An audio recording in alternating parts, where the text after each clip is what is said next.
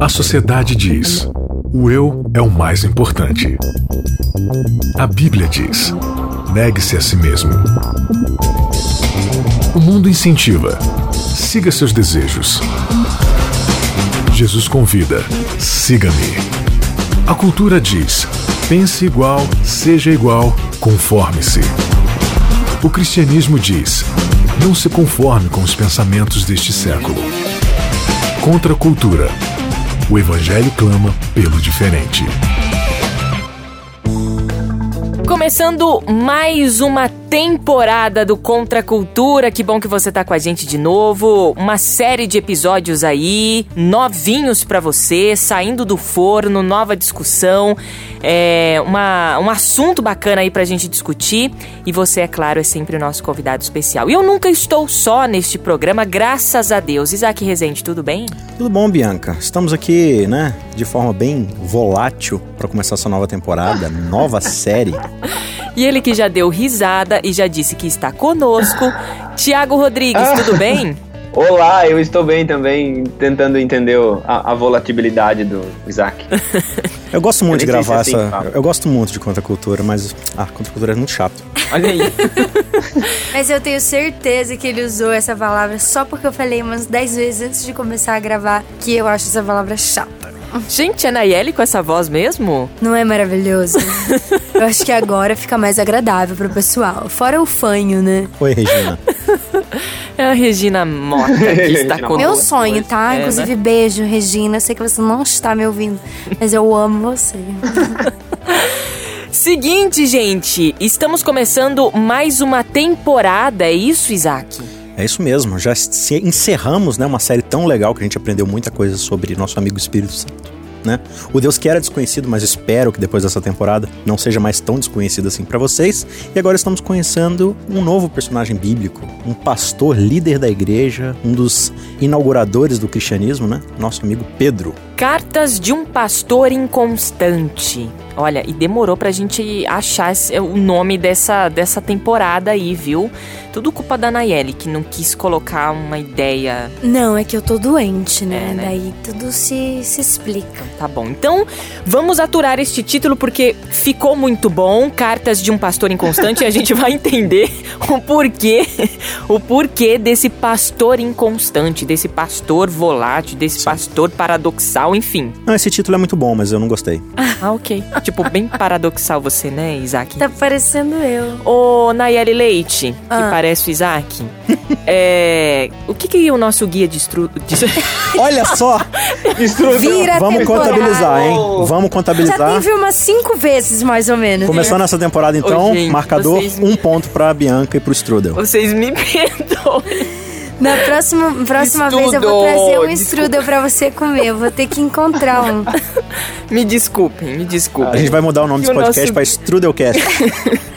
que o nosso guia de estudo, Nayeli Leite, trouxe okay, pra gente. Ok, gente. Primeira semaninha aí, o nosso guia de estudo vai passar um pouco sobre Pedro pra gente conhecer um pouco sobre ele através de alguns acontecimentos específicos da vida dele. No Mar da Galileia, em um outro momento quando ele confessou que Jesus era o Cristo, o Filho do Deus vivo, também quando ele aquele episódio em que ele andou sobre as águas e no triste episódio em que ele negou o seu Senhor, culminando aí com Pedro como um grande líder da igreja. E o nosso verso nosso Chave. verso está em Mateus 14, 30 e 31. Reparando, porém, a força, na força do vento, teve medo e, começando a submergir, gritou: Salva-me, Senhor! E prontamente Jesus, estendendo a mão, tomou-o e lhe disse: Homem de pequena fé, por que duvidaste?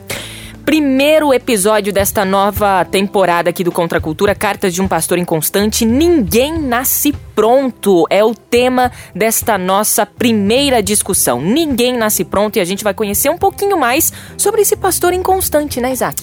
É isso aí. É legal assim que quando a gente a gente vislumbra assim algo pronto, né? Por exemplo, uma grande empresa, uma grande instituição, um projeto ou, ou um grande líder da humanidade, a gente observa o presente dele, a gente fala: "Nossa, eu queria ser firme que nessa pessoa, eu queria ser diferenciado que nesse projeto, queria pensar em coisas assim, né?" Mas a gente geralmente não percebe o processo de construção dessas coisas, né? Se você observa, por exemplo, a biografia de grandes gênios da humanidade, por exemplo, Einstein, olha para Einstein. Einstein é um cara que revolucionou a matemática, física, astrofísica, mas ele é um cara que tinha problema na escola justamente com matemática, né? Claro, e tem toda uma discussão de modalidade e tal, mas você observa que as pessoas elas sofrem processos de construção do seu caráter, da sua personalidade, né, dos seus talentos e tal. E a gente olha para Pedro e Pedro é mundialmente conhecido como, digamos assim, um dos fundadores, uma das pilastras, né, do cristianismo como a gente conhece hoje. E esse cara que vai escrever essas duas cartas aqui cheias de conselhos maravilhosos, né, que entendem assim de forma muito clara o caráter de Cristo, a personalidade de Cristo, sua missão. Mas quando a gente volta na biografia dele, né, pegando ele emprestado da própria biografia de Cristo, a gente gente vai ver que Pedro não era exatamente assim alguém, né? Tão sólido, tão firme naquilo que ele acreditava. Ele é um cara que às vezes ele vai estar tá assim, ó, herói da fé firme. Outras vezes ele vai dar umas bolas fora assim nervosa, né? Mas o que é legal de Pedro é que ele era determinado. Errando ou acertando, ele ia para cima da coisa. É, tem essa questão que você disse que mesmo ele sendo agindo de uma maneira errada, ele ia para cima e tal e tentando acertar. E é o que a gente vê no perfil ali de Pedro, porque ele era uma pessoa impetuosa, uma pessoa sanguinária, uma pessoa, né, com espírito assim bem pra cima e tal. Só que ele era uma pessoa que ele ele era humilde, né, Nayeli? Ele sempre se colocava ali, olha, errei e, e preciso de ajuda e vamos lá. Tô... Só, Acho que só... É, é sanguínea, não sanguinária, né? Ah, eu falei sanguinária. É, porque Pedro não era assim não, tão... Né? Não, ele só arrancou a orelha de mal ali, mas foi, foi, foi, falho, foi um falho. Não, isso é que é o que, que faz toda a diferença, né?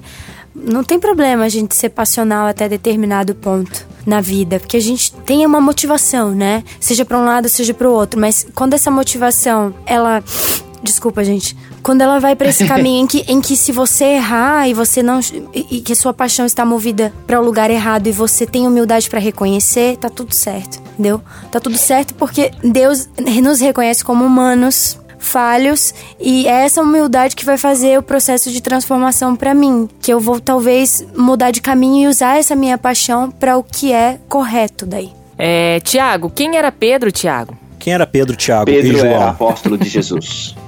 Pedro, Tiago, André, João do Barquinho. Uh, mas Pedro, ele foi o apóstolo, foi chamado por Jesus na, logo no, no, começo do ministério, pescador. Ele é chamado de Jesus naquele quando ele, depois de uma depois da pescaria, né, como diz lá em Mateus cap, Lucas capítulo 5, que ele estava lá depois de uma noite de pescaria frustrada, Jesus pede o pega o barco de Pedro emprestado para usar como uma plataforma de onde ele vai dar instruções, fazer uma, uma pregação e talvez até operar alguns milagres. E aí depois Jesus convida Pedro a pescar de novo junto com os seus e, e, Pedro ouviu alguma coisa em Cristo que o motiva, né? Que faz pensar que Jesus teria autoridade para uh, ah, que, que, Jesus, que Jesus era uma autoridade para ser obedecida, né? E aí quando ele vai pescar, tem a pesca maravilhosa, então Jesus o chama para ser pescador de homens. Ele tem um confronto com Cristo, né? Que ele diz: Senhor, afaste-te de mim. Depois da pesca maravilhosa, né, depois de todos os peixes que miraculosamente eles pegaram, uh, ele fica impressionado e reconhece Jesus como Senhor, né? Diz: afaste de mim porque sou pecador. E aí já se vê bem esse, esse indício da humildade de Pedro, né? Esse Pedro que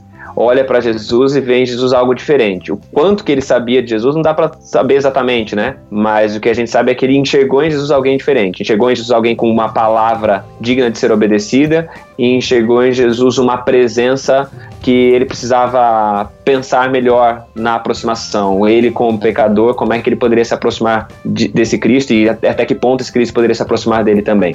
Pedro, essa natureza, né, essa personalidade paradoxal que a gente coloca, ao mesmo tempo que ele ama Jesus, ele nega Jesus, ao mesmo tempo que ele quer ajudar, ele acaba atrapalhando, ao mesmo tempo que ele dá a vida por Jesus, ele no instante depois não foge de Jesus.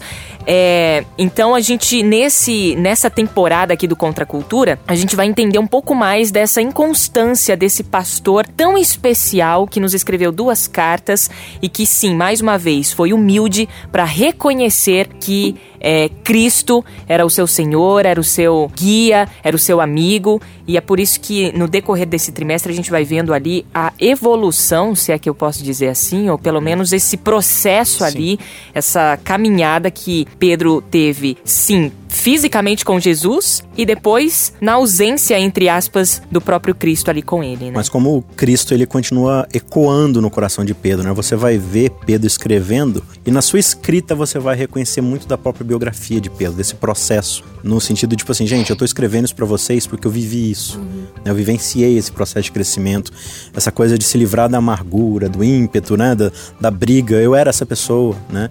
E o Espírito Santo trabalhou em mim e através de Cristo, da convivência com Cristo, eu fui me tornando quem eu sou hoje. Ainda uma pessoa com defeitos, mas alguém que entendeu o seu papel, entendeu o seu chamado por causa da identidade que eu encontrei em Cristo e não em mim mesmo, né? Então isso é muito bonito.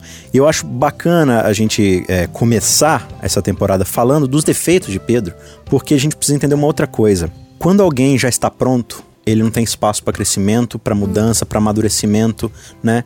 Então Jesus, você observa Jesus, ele não vai atrás dos mestres da lei. Aliás, ele vai, mas o que que acontece imediatamente? Ou ele é apedrejado, ou, ou o pessoal começa a brigar com ele, ou quer, quer jogar ele do monte, entendeu? Por quê? Porque você tem um, anos de tradição, décadas de tradição religiosa inculcadas de pessoas que estão esperando um tipo de Messias. E aí aqueles fariseus, mestres da lei, estudiosos da Bíblia, eles eles não conseguem enxergar Cristo como o Messias bíblico, né? Que os profetas tanto mencionaram.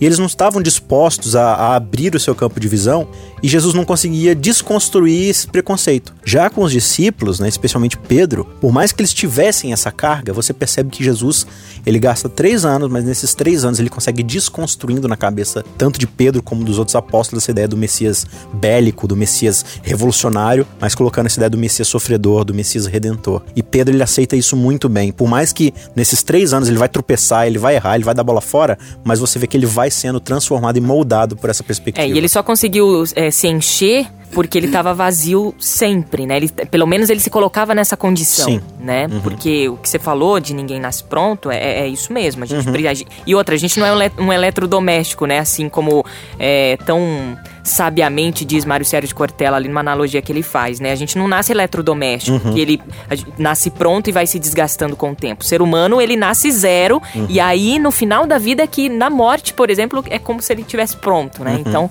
é, é exatamente o, o que eu consigo ver nesse, nessa, nessa questão de Pedro falar. O que eu acho que foi legal o Isaac trazer esse contexto, pensando nos fariseus e tal, porque hoje em dia muitas vezes a gente repete a mesma coisa, né? A gente não consegue desconstruir tanta coisa que já tá presa no nosso inconsciente. Sedimentada, que, né? É, e, e, e, às vezes nem tá, não é, não é nem coerente, não é correto. Acho que tem que, a gente tem que abrir um espaço para o que é novo, para aprender uma coisa que a gente já não tá, não tá acostumado, habituado a ouvir sempre igual.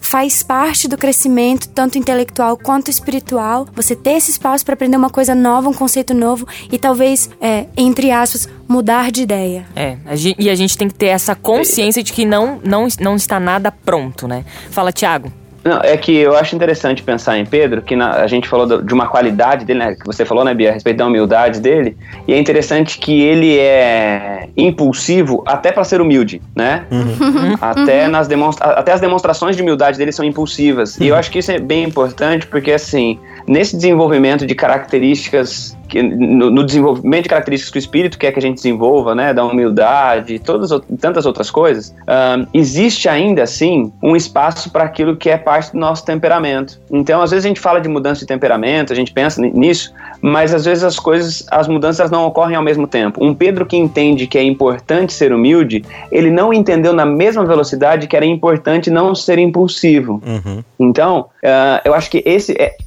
olhar para Pedro como sendo essa maneira também de alguém que está crescendo em alguns aspectos, mas talvez ainda não está em outros, né? Que, tá, que não é um, um crescimento uh, linear, contínuo em, todos, em todas as frentes. Ele é alguém que reconhece que ele precisa, que ele, ele, que ele é humilde, que ele precisa se humilhar, é alguém que vai buscar o perdão, é alguém que vai buscar se arrepender, mas é alguém que vai fazer isso ainda com a carga de um temperamento que também precisa ser transformado. Uhum. Mas é, é eu acho isso bacana também de ver, de ver esse Pedro que é alguém que tem, está tendo mudança de caráter, mas umas mudanças de temperamento às vezes demora um pouquinho mais. Muito bem. Bom, a, o nosso guia de estudo ele trouxe algumas questões chaves ali de Pedro e um dos episódios para a gente discutir foi aquele que chega até chocar alguns, né? Uhum. Onde Jesus chega para Pedro e fala: para trás, Satanás. Sim. Né? Arreda-te daqui, Satanás.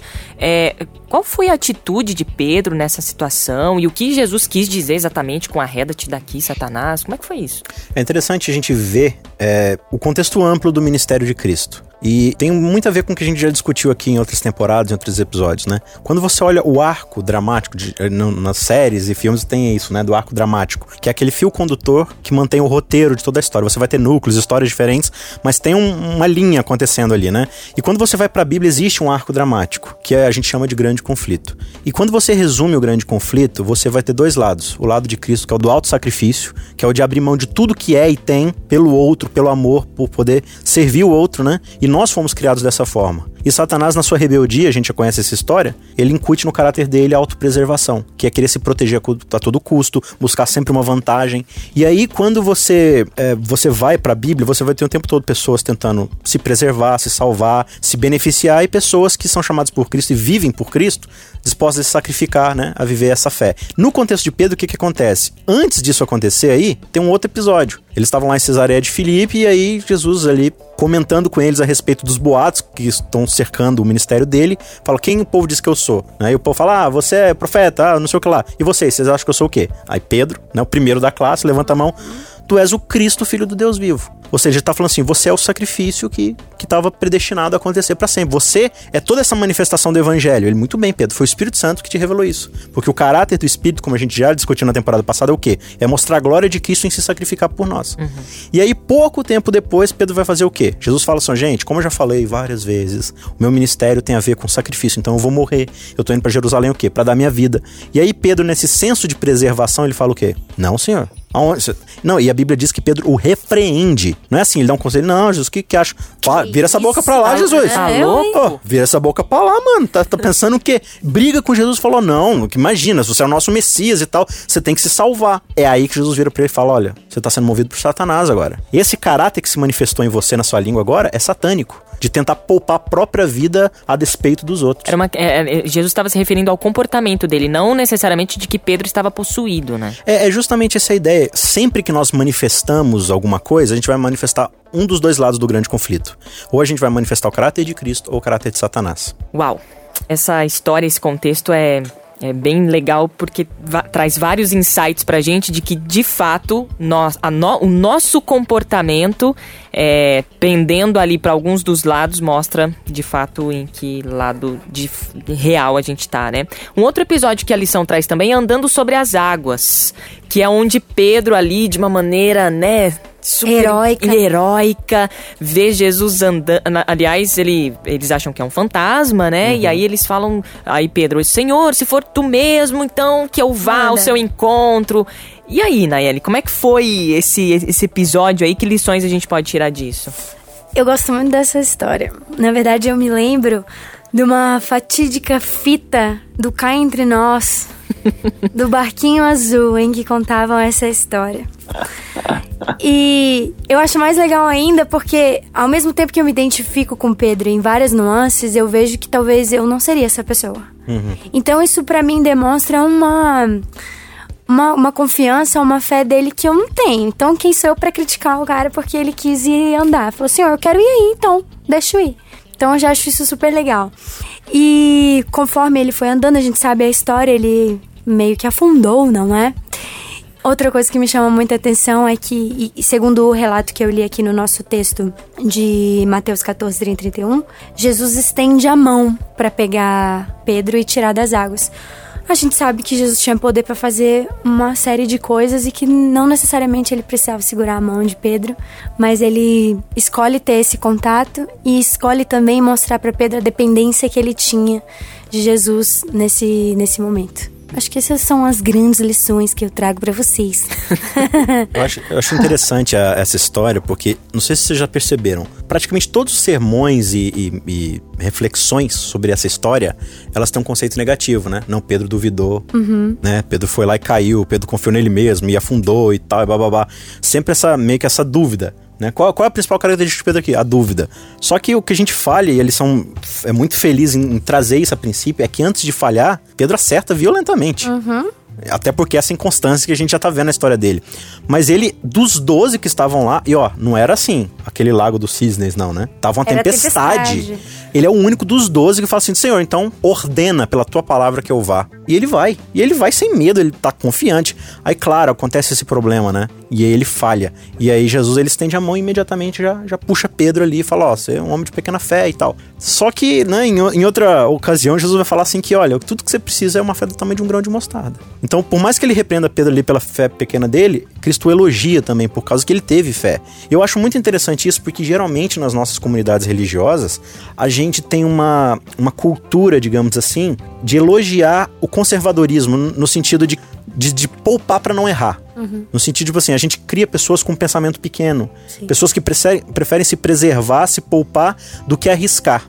E aí, quando você vê a história das grandes pessoas do, do mundo, são todas pessoas que elas arriscaram tudo que elas tinham, né? E várias vezes elas vão errar, elas vão falhar, elas vão falir, para lá na frente conseguir acertar. Mas a gente, a gente, a gente evidencia mais o quê? Esse conservadorismo de ser um dos onze que ficaram quietos no barco. E aí, quando você chega no final da sua vida como discípulo, dessas 12 pessoas, só uma vai ter memória. Cara, eu já andei sobre a água com Jesus. Uhum. Só Pedro teve isso, mas ele precisou falhar para isso acontecer. E ao mesmo tempo, isso me lembra a jornada de qualquer pessoa, especialmente começando lá com Abraão. Deus vira para Abraão e fala assim: Olha, anda na minha presença e seja perfeito. E Abraão vai, com fé, e vai embora. Primeira oportunidade, ele tropeça e afunda. Lá mente, lá sobre a esposa, o que, que Deus faz? Pega ele pela mão, levanta, vamos lá. E aí, quando chega no final da vida de Abraão, ele é o pai da fé. Mas ele é um cara que ele vai tropeçando e afundando nas águas, nas ondas o tempo todo. Mas Deus está falando assim: olha, é melhor você vir comigo, andando comigo e afundando, que eu te puxo pelo braço, do que você ficar sentado lá no barquinho quietinho, se, se, preservando das coisas. Então a gente acaba sendo, nós acabamos sendo pessoas de mente pequena, pessoas com, com uma fé pequena, porque a gente não, não tá disposto a, vida medíocre a se jogar nos braços de Cristo. Absurdamente mediano, assim, né? A gente não tem nenhum, não é nem baixo nem alto, é assim, ah, tô aqui, tá constante, tá? Olha, eu nunca falhei, mas também é. nunca foi bem sucedido. Exatamente, né?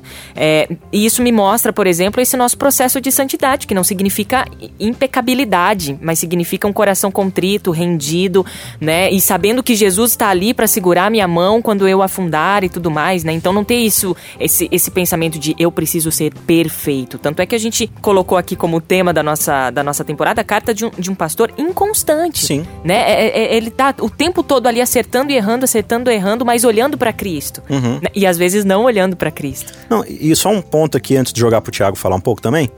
Mas quando você observa, né, só uma reflexão rápida, quando a gente observa esses movimentos perfeccionistas que pregam demais uma santidade errônea, que não bíblica, qual é o ponto em comum desses ministérios? Autopreservação. Ah, eu vou lá pro meio de não sei aonde para não poder pecar. E ele se afasta das pessoas que precisam ver Cristo em nós e que precisam ouvir o evangelho. Porque a prioridade é eu não me contaminar com as pessoas, com as, as tendências pecaminosas, eu, eu fugir. E aí eles ficam sentados lá no barquinho quietinhos, entendeu? Porque se eu for lá no mundo para evangelizar as pessoas, eu posso tropeçar e cair, entendeu? Mas Cristo Cristo está chamando pessoas para quê? Para serem pescadoras de homens, para ir, ir para cima, entendeu? E a gente, nesse processo errado de santidade, a gente só quer se preservar, quer garantir a nossa salvação. E Cristo foi claro: quem tenta salvar a própria vida está perdido. É verdade. Nosso tempo já está terminando aqui, mas uma coisa que Pedro deixa é, evidente ali com as suas atitudes, as suas reações, é em relação a como ele reagia frente à exposição dos seus erros. Até Jesus colocava isso diante dele, o que estava acontecendo, o que, que não estava.